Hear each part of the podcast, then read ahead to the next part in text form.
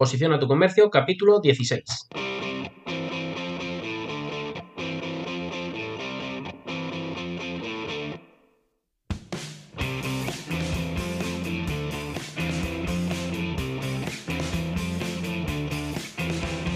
Bienvenidos y bienvenidas a Posiciona tu comercio, un podcast que habla de SEO local para dar a conocer a los dueños de los negocios locales las herramientas para que crezca su visibilidad en Internet y con esto también aumenten sus ventas.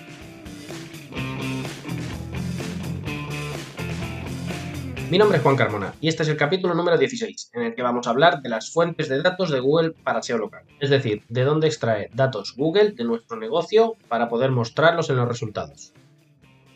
Cuando un usuario hace una búsqueda de, por ejemplo, jardineros en Madrid, Google tiene que ver qué empresa es la mejor para esa búsqueda.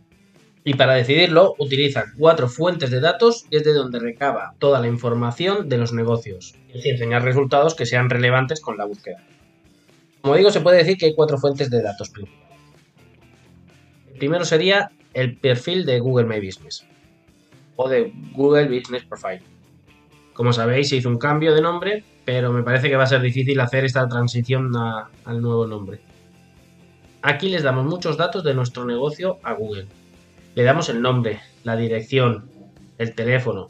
Estos tres datos que tienen el acrónimo de NAP, NAP en inglés, es Name, Address and Phone, son muy importantes a la hora de obtener menciones, ya que pueden incluir un NAP consistente en esa mención que quiere decir que tanto el nombre como la dirección y el teléfono está escrito exactamente igual en la que está en la ficha del negocio. Falta uno de estos datos o no está de la misma manera escrito, pasa a ser un NAP no consistente y Google no le da exactamente la misma importancia. Bueno, sigamos con el tema, que son las fuentes de datos. Como decía, en la ficha incluimos muchísima información, como son las categorías, los horarios, la descripción, los productos y servicios. Si buscas una categoría específica, Google mostrará los negocios según esa categoría que tú incluyas en la ficha, porque es de donde saca esa información.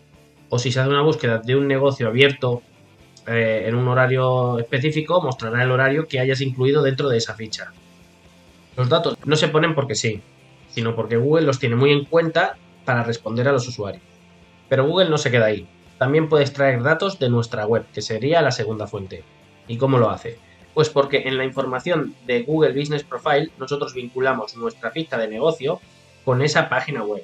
Y así es como Google detecta que se trata de la misma empresa. Desde nuestra web también podemos indicar mediante el marcado de datos cuál es eh, nuestro perfil de Google My Business. Y así lo asociamos. Y Google lo tiene muy fácil para sacar esa información. Lo verás como muchas veces aparece en el local pack, en ese resultado de 3 o de 2, pero bueno, no nos liemos ahí aparece en un resultado un icono pequeño. Por ejemplo, si buscas sofás reclinables, puede aparecer ese pequeño icono de justificación en el que pone su web menciona y pone sofás reclinables, dándole más información al usuario sin que tenga que entrar dentro de la ficha del negocio de Google My Business y de allí se vaya a la web para descubrir que ese negocio sí que vende sofás reclinables.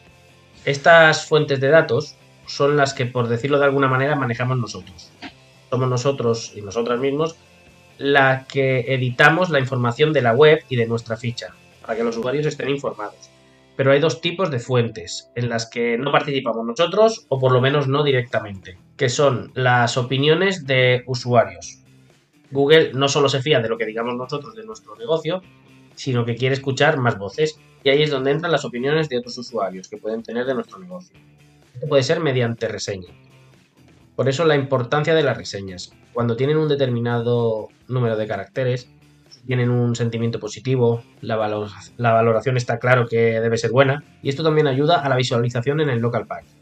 Antes hemos dicho que Google puede mostrar un pequeño icono en un resultado si tu web coincide en algún término, en un producto o en un servicio también, para una búsqueda. Pero con las reseñas ocurre algo similar siguiendo el mismo ejemplo de los sillones reclinables, si un usuario hace una búsqueda, puede aparecer un icono también en los resultados, pero diferente al del ejemplo anterior. Y en este caso, Google muestra un extracto de alguna reseña que haya dejado en tu negocio un, usuario y que indique sofás reclinables. Eh, ya puede ser que diga que buenos sofás reclinables o que sofás reclinables más malos que al primer día se me ha partido la palanca. Así que cuidado con estas reseñas. Además de estas valoraciones, también se puede conseguir a través de la sección de preguntas y respuestas de la ficha de negocio. Cualquier usuario puede hacer una pregunta y cualquier usuario puede responderla, incluido el dueño. Así se puede crear un pequeño foro, que ayuda mucho a los clientes que quieren tener algo más de información y a Google para saber más de tu negocio. Y por último están las webs de terceros. Esta es una fuente que tampoco depende de nosotros, ya que son reseñas en directorios de terceros tipo Facebook, TripAdvisor o El Tenedor, y estas sabemos que Google las tiene muy en cuenta porque las muestra en el Knowledge Panel de nuestro negocio. Pone reseñas de la web y, por ejemplo, 4 de 5, Facebook, 135 reseñas. Por lo tanto, Google examina lo que se dice de nuestro negocio en diferentes webs, tanto lo bueno como lo malo, y eso lo muestra el usuario. También las menciones, lo que decía antes del NAP, las menciones suele ser cuando nombran nuestro negocio, ya sea con enlace o sin enlace. Lo normal es que aparezca en diferentes directorios. Hay tropecientos tanto generalistas como más específicos o en diferentes localizaciones. Aquí lo importante es que aparezca el nombre, la dirección y el teléfono. Y la web también es importante, sería NAPW. Y todo exactamente igual a como aparece en nuestra ficha de negocio. Así podemos decir que es un NAP consistente y todas estas menciones dan autoridad a tu negocio para Google. Y estas son las fuentes de donde Google extrae la información. Pero aparte de eso, Google tiene otros factores de posicionamiento para visibilizar antes un negocio que otro. Y esto lo explicaremos en el siguiente capítulo. Bueno, y con esto terminamos por hoy. Cualquier duda que tengáis podéis escribir en los comentarios en el formulario de y si os ha gustado agradezco un me gusta y que os suscribáis para poder llegar a más gente. Y lo dicho, nos escuchamos otra vez la semana que viene. Adiós.